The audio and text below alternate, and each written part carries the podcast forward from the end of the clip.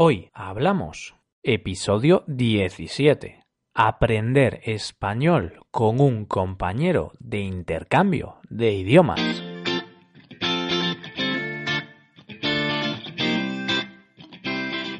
Bienvenidos a Hoy Hablamos, el podcast para aprender español cada día.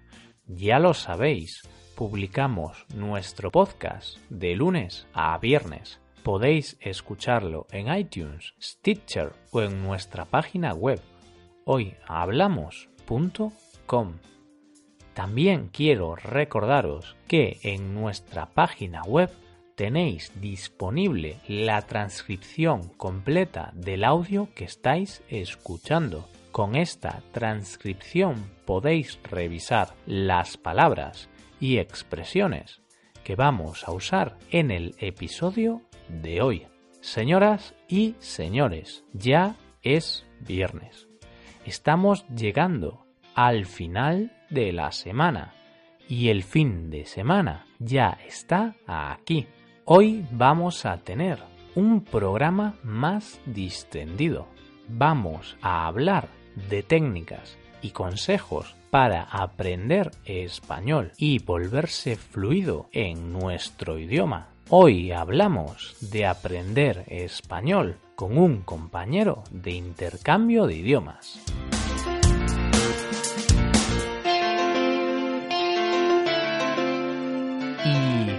¿Qué es esto de un compañero de intercambio de idiomas? Puede sonar raro, pero no es más que ayudar a alguien que esté aprendiendo tu idioma nativo. Y, a cambio, tu compañero te ayudará a aprender su idioma nativo. Por ejemplo, en vuestro caso, estáis aprendiendo español o eso espero. Si no, significa que sois un poco frikis, como para estar escuchando este podcast. Entonces, en vuestro caso, podéis buscar a un hablante nativo de español. Por ejemplo, a un nativo de España, de mi país. Tenéis que encontrar un hablante nativo de español que esté aprendiendo vuestro idioma nativo. Me consta que tenemos oyentes de Brasil. En vuestro caso, buscad a alguien que esté aprendiendo portugués. También nos escuchan desde Alemania. Vosotros tenéis que buscar a un español que esté aprendiendo alemán y los oyentes de países anglosajones como Estados Unidos, Reino Unido o Canadá, tenéis que buscar a un español que esté aprendiendo inglés. Bueno, en el caso de nuestros amigos de Canadá, puede ser inglés o francés, depende de vosotros. Pero qué suerte ser un país bilingüe. Por cierto, yo también soy bilingüe. He nacido en Galicia, una región situada al noroeste de España, y aquí hablamos dos idiomas, español y gallego. El gallego se parece al portugués. Lo curioso es que mis padres me criaron y me hablan en gallego, pero yo crecí hablando español debido a la influencia del ambiente, porque todos mis amigos hablaban y hablan español. Es una historia interesante, la verdad, pero centrémonos en los compañeros de idiomas, que es el tema de hoy. Bueno, vuestro compañero de idiomas deberá estar aprendiendo vuestro idioma nativo para que vosotros podáis ayudarles y ellos, a cambio, os ayuden a aprender español. Lo ideal sería que fueseis aprendiendo poco a poco y seáis como compañeros en el largo camino que supone aprender un idioma. Aprender español con un compañero de intercambio de idiomas tiene varios beneficios. El más destacado es que vas a hablar con un nativo. Podrás practicar tanto tu conversación como tu escucha, hablando directamente con un hablante nativo. Esto es muy positivo para tu aprendizaje del idioma. Otra parte positiva sería que podéis motivaros mutuamente, daros ánimos el uno al otro. Cuando vayáis viendo avances en el idioma, veréis que el intercambio está funcionando y eso os motivará, os dará fuerzas para seguir estudiando y aprendiendo. Y otra cosa interesante es que es gratuito, aunque cuidado aquí, porque en realidad no es 100% gratuito. No pagas con dinero, pero sí pagas con tu tiempo. Si te enseñan media hora, tú tendrás que enseñar otra media hora. Si tenéis mucho tiempo libre y preferís ahorrar el dinero, es una opción muy buena. Pero, como todo, aprender español con un compañero de idiomas también tiene desventajas, partes negativas. No es oro todo lo que reluce. ¿Conocéis esta expresión?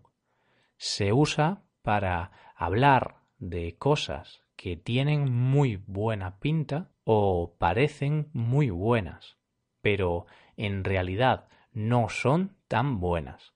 Por ejemplo, cuando las empresas de telefonía nos hacen ofertas muy atractivas y dicen que nos van a regalar un móvil, una casa o una trompeta, hay que tener cuidado. No es oro todo lo que reluce, porque muchas veces hay costes ocultos debajo de esas ofertas. Así que si alguien os ofrece algo engañoso, decidle que no es oro todo lo que reluce. Volviendo a las partes negativas de los compañeros de idiomas, aquí destacaría tres desventajas muy claras.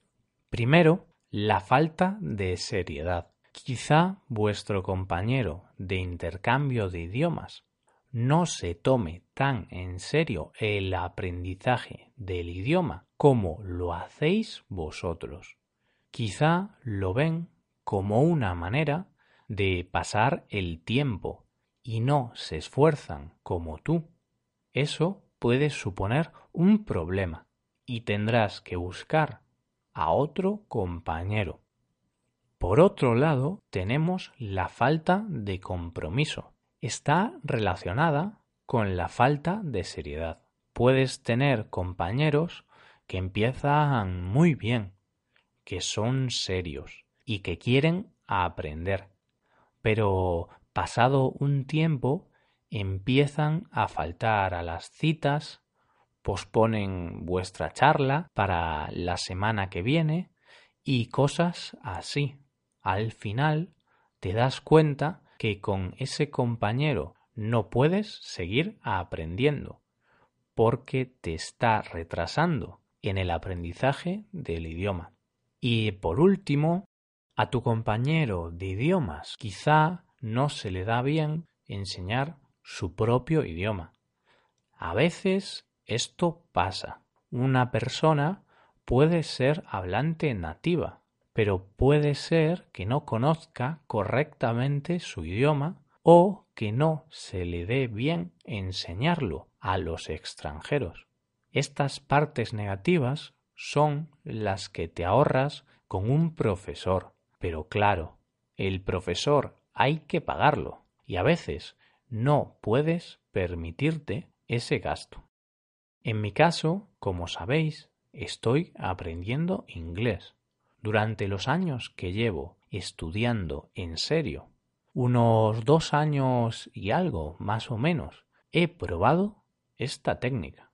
Personalmente me parece una buena opción para practicar charlas casuales si tienes bastante tiempo libre.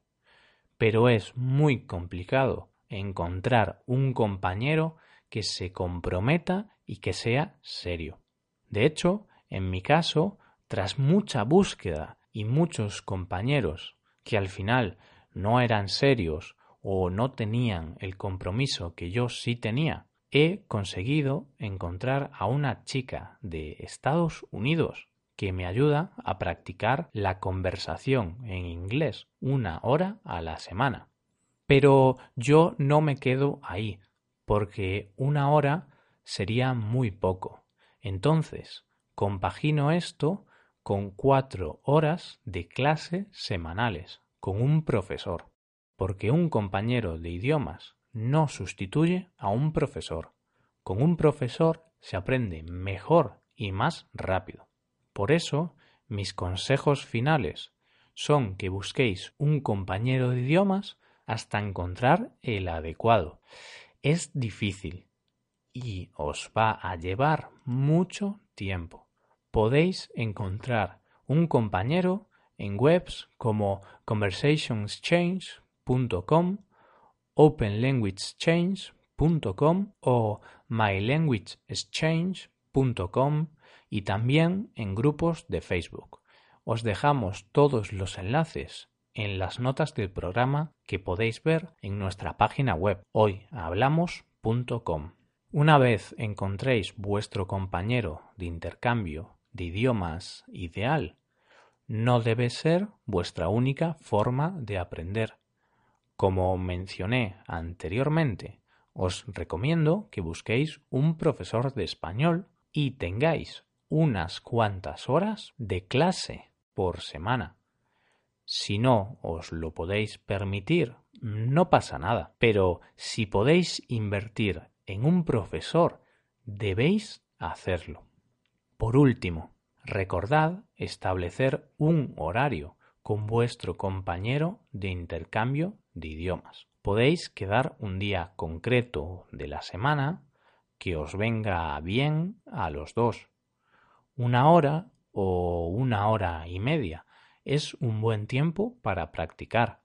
Más tiempo os podría resultar pesado y aburrido.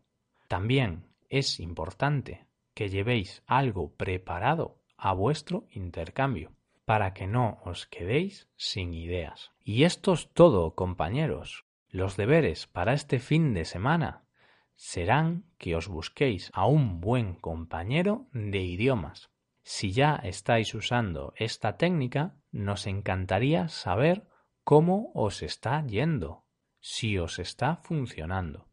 Escribidnos en los comentarios vuestra experiencia. Y hasta aquí el episodio de hoy. Espero que hayáis disfrutado de este podcast y que os haya sido de utilidad para aprender español.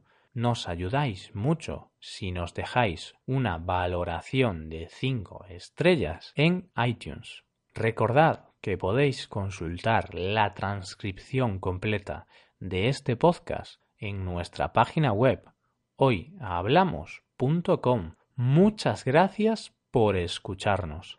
Disfrutad del fin de semana. Nos hablamos en el episodio del lunes el cual será el último episodio del tema del mes de febrero, la familia. En ese último episodio de la serie hablaremos de una familia que seguro que conocéis. Pasad un buen fin de semana. Hasta el lunes.